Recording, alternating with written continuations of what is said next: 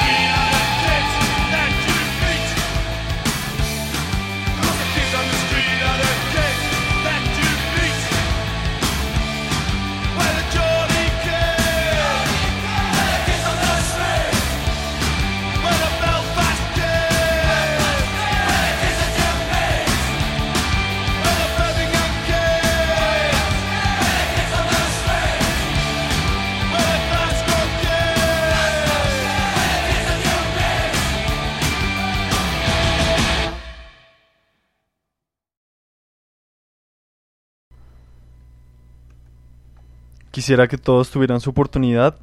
y el mundo cambiaría de día en día. No más preocupaciones, solo risas. Los chicos de la calle son los chicos que ya conoces. Buenas noches, bienvenidas al noveno episodio de Cordillera Lotse. Para quienes nos empezaron a escuchar a las 8 en punto, pedimos disculpas porque hubo un pequeño problema técnico con nuestro computador y tuvimos que interrumpir lo que estaba sonando. Acabamos de escuchar a Angelica Upstarts y su canción Kids on the Street, que perteneció al álbum Two Million Voices, que es un álbum del año de 1981, lanzado por EMI Music.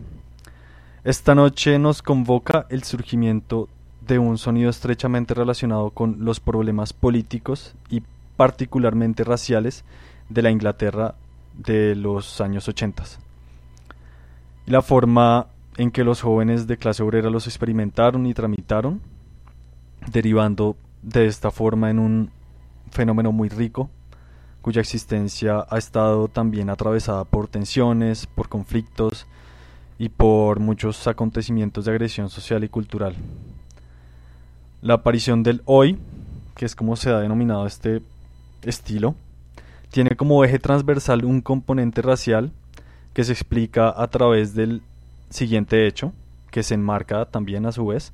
en la emergencia del fenómeno que posibilitó su nacimiento en el mundo. El fenómeno skinhead surgió a partir de la cercanía con espacios y estéticas mod. Tenía en un principio una gran cercanía con la música jamaiquina,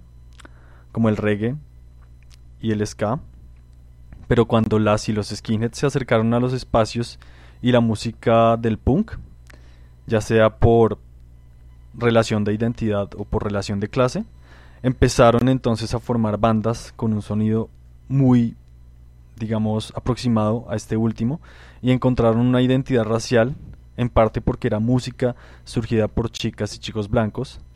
era una música hecha por ellos mismos, a pesar de que la tal nombrada identidad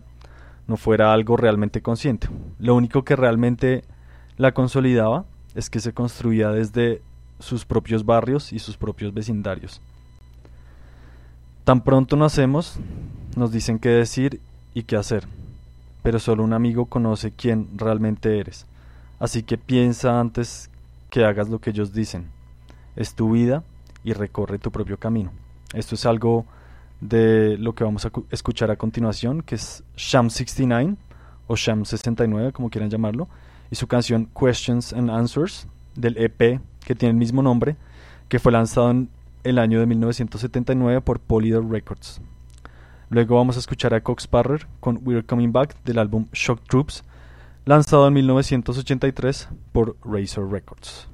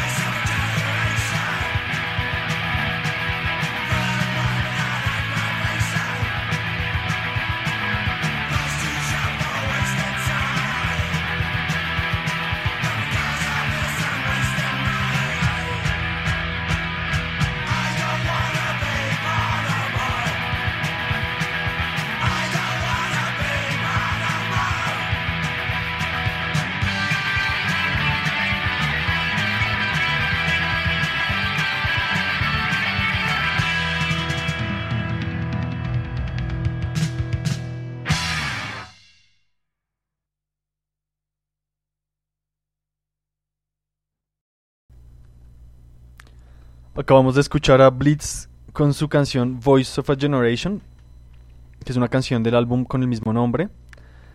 que fue lanzado en 1982 por el sello No Future Records. Hablar de música significa siempre hablar de referentes, o entonces, ¿cómo puede de pronto uno identificar que una canción sea del agrado de uno si no es por una referencia previa que uno mismo familiariza con lo que está sonando? Criticar música consiste también en el mismo proceso. No se trata de un proceso de apreciación muy limpio, ni tampoco totalmente aislado, sino más bien una comprensión atravesada por ideas previas o ideas que uno tenía anteriormente, prenociones, preconceptos construidos sobre lo que para uno significa un buen sonido, lo cual también se da de acuerdo a algunas formaciones culturales y de acuerdo a un campo social que dinamiza también variadas relaciones de poder. Entender también que la crítica musical se basa en la posición de la persona que está criticando en aquel campo y que esto a su vez atraviesa su percepción es entender que la propia crítica se relaciona en parte con algunos procesos de distinción y en parte también con rechazo a aquello que se aprecia un poco más de forma masificada. Y en este sentido, al mismo tiempo entender que la crítica se mueve dentro de dinámicas sociales e históricas, es entender que la música surge de procesos sociales e históricos. En relación con esto, un ejemplo de esos procesos remite a todo el rock de la década de los 60 que estaba impulsado por el movimiento hippie, un fenómeno en su mayoría de clase media, bueno, pues compuesto por personas de clase media, eh, que estaban muy movilizadas y era un movimiento movilizado por la intensa oleada del amor y la paz, como rechazo a la guerra en Vietnam y a las acciones bélicas en general. Eh, siento que esta intensa oleada levantó también al movimiento muy por fuera como del mundo material en algún punto y en contraste entonces venían haciendo un grupo de chicos y chicas hijos de obreros dentro de los círculos mod en los cuales he disfrutado de la música importada desde Jamaica como ya mencioné anteriormente. Y resulta también en parte, para mí, reduccionista atribuir el surgimiento del movimiento skinhead como un contraste frente al movimiento hippie, pues en materia de procesos sociales, una estructura de causa y efecto unilateral es inservible, al menos para este ejemplo, y con esto entendemos que se trata de una multiplicidad de procesos y fenómenos sociales que ayudaron a potenciar y configurar el fenómeno del, que hablamos, pero por lo menos en octubre del año 1968 estaba planeada una, digamos, un evento que se llamaba la Gran Marcha por la Solidaridad en Vietnam, que fue llevado a cabo en Londres por el movimiento hippie, pues por personas que estaban, que componían como, por decirlo así, el gran movimiento hippie. Y realmente no fue una marcha tan grande ni tan masiva, ni tan grande ni tan masiva gracias a que el movimiento se encontró con una realidad que no veía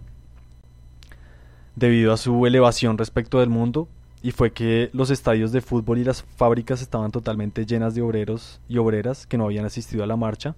a pesar de la propaganda llevada a cabo por el movimiento estudiantil para acercar a las compañeras y compañeros trabajadores al supuesto y llamado proceso revolucionario.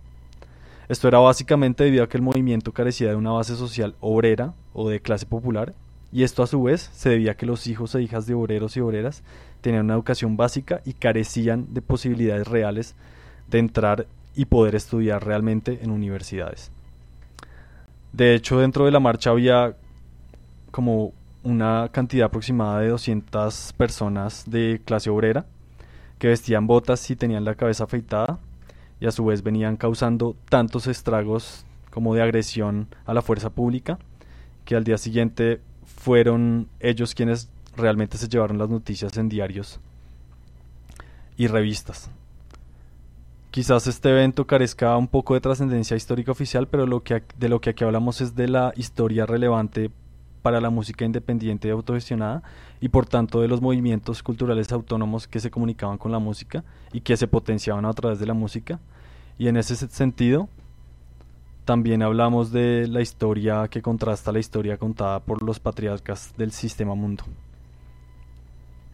Ha llegado nuestro tiempo para morir, no queda ninguna memoria para llorar, ninguna posibilidad para renacer para todos los últimos rockeros.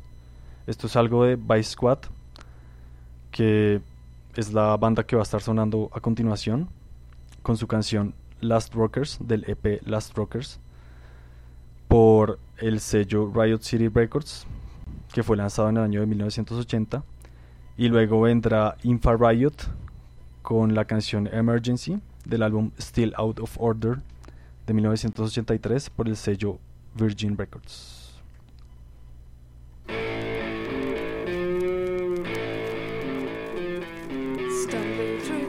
My head's in a spin. I hear them fighting the war that no one can win. I'm too young to die, too late to live. As politicians do the thing no God can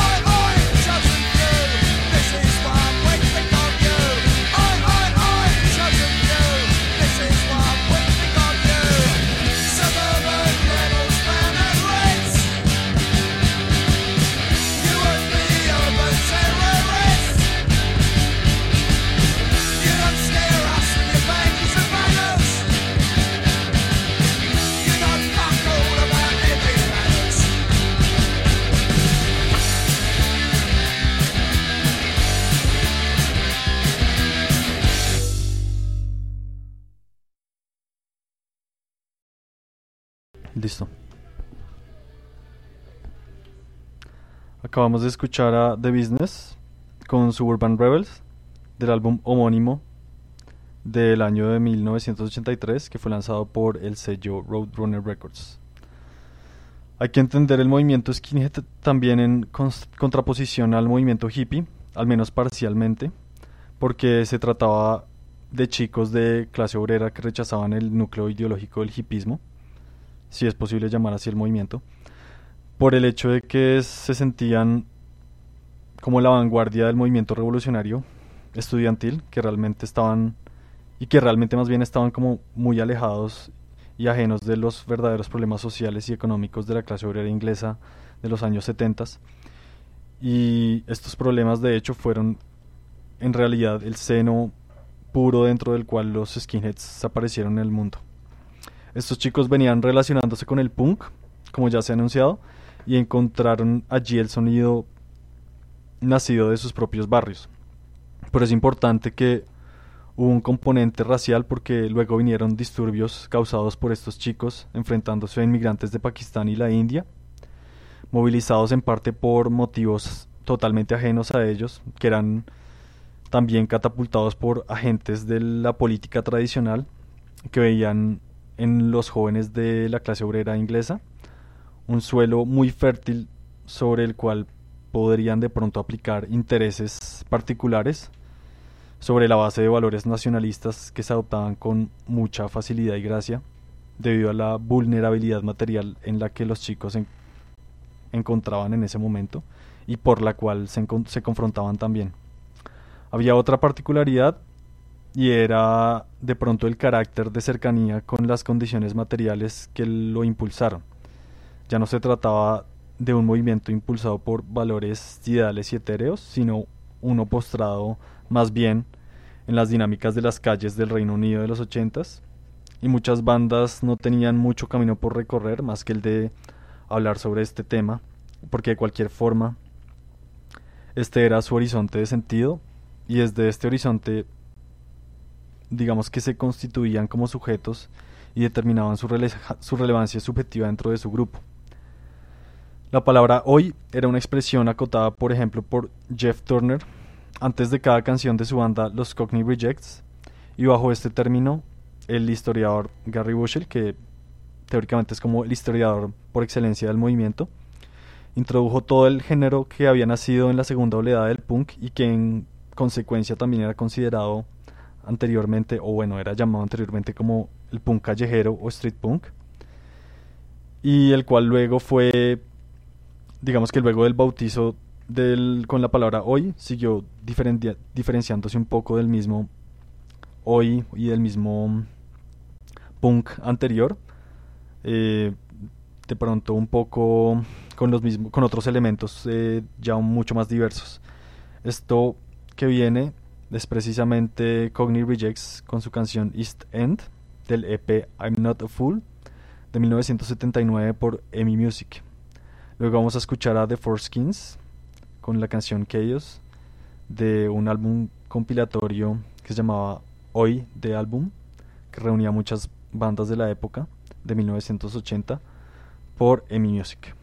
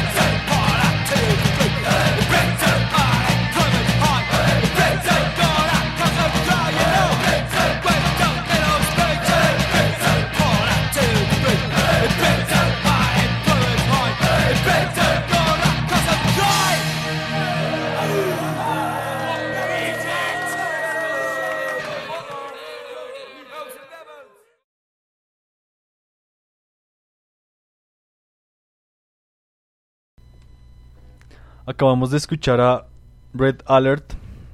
con la canción In Britain de otro compilado de varios artistas llamado Punk and Disorderly de 1981 que fue lanzado por el sello Abstract Records. Mm, todo lo que lo que hablamos anteriormente acerca del acercamiento de los skinheads con el punk dio lugar también a un fenómeno rico en cuestiones políticas porque digamos que era rico en el sentido de que se balanceaba de un lado al otro del espectro ideológico con expresiones radicales en uno y otro lado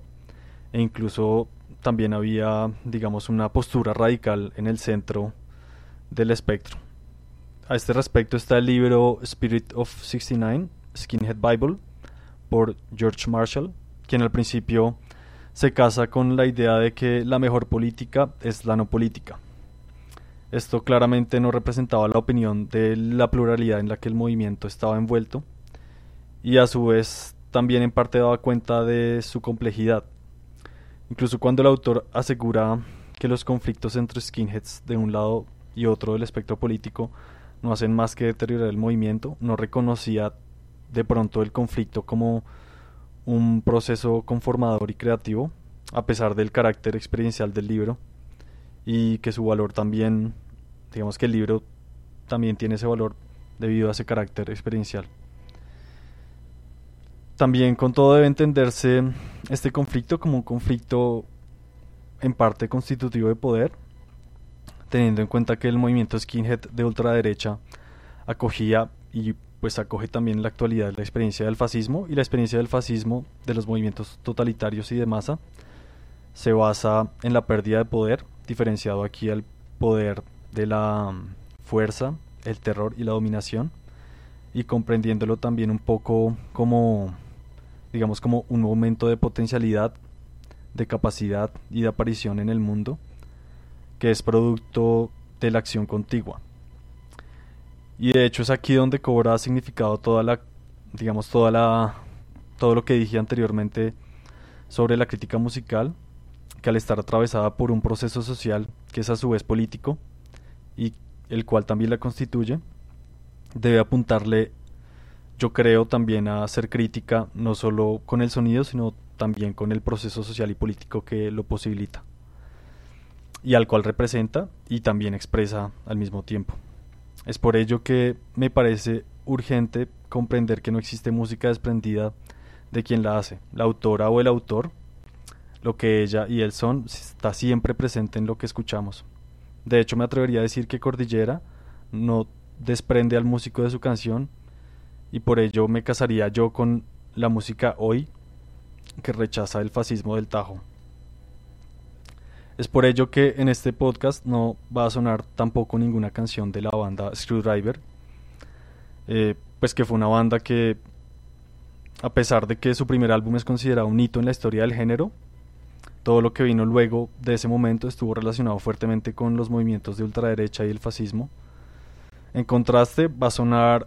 a continuación la banda Hoy Hoy y su tema United Win del álbum con el, con el mismo nombre, que es un álbum de 1987 por Oi Records. Esta es una banda que sigue sonando en la actualidad y son de Escocia. De hecho, en algunos álbumes cantan en su idioma natal, que es el gaélico escocés, y tienen una postura muy radical en cuanto a la defensa de la tierra y los animales y el rechazo a cualquier tipo de autoridad. Luego vamos a escuchar a The Oppressed con su tema Ultraviolence del EP Never Say Die, que es un EP del año 1983 por Firm Records.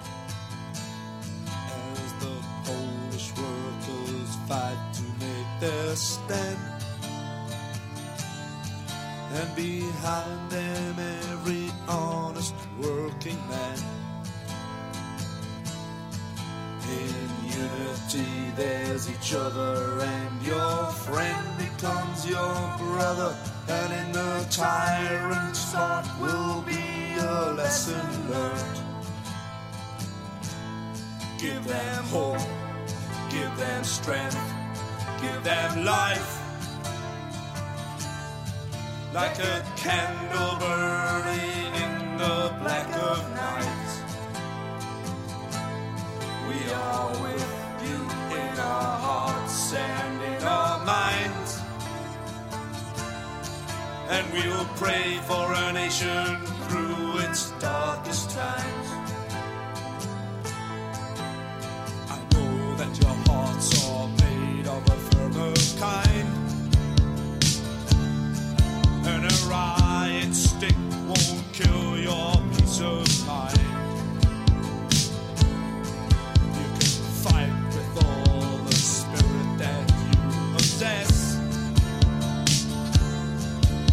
your fight is a struggle that is best. Give them hope, give them strength, give them life. Like a candle.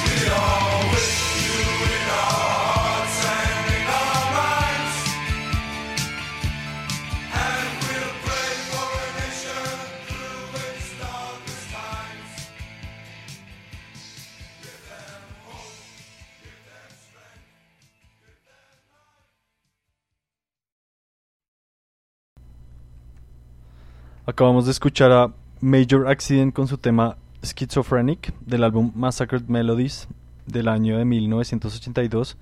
que fue lanzado por el sello Step Forward Records, y de nuevo también a la banda Angelica Upstarts con su canción Solidarity del álbum Reason Why de 1983 por el sello Anagram Records. El movimiento, luego de todo este proceso local, quizás por de pronto por fenómenos identitarios, adquiere un carácter expansivo que se va asentando también fácilmente en las juventudes de toda Europa, primero,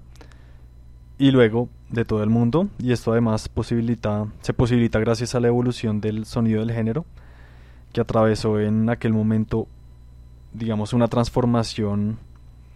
o un desenvol- desenvolvimiento en los sonidos de las guitarras, y un ejemplo de esta transición fue la banda Blitz,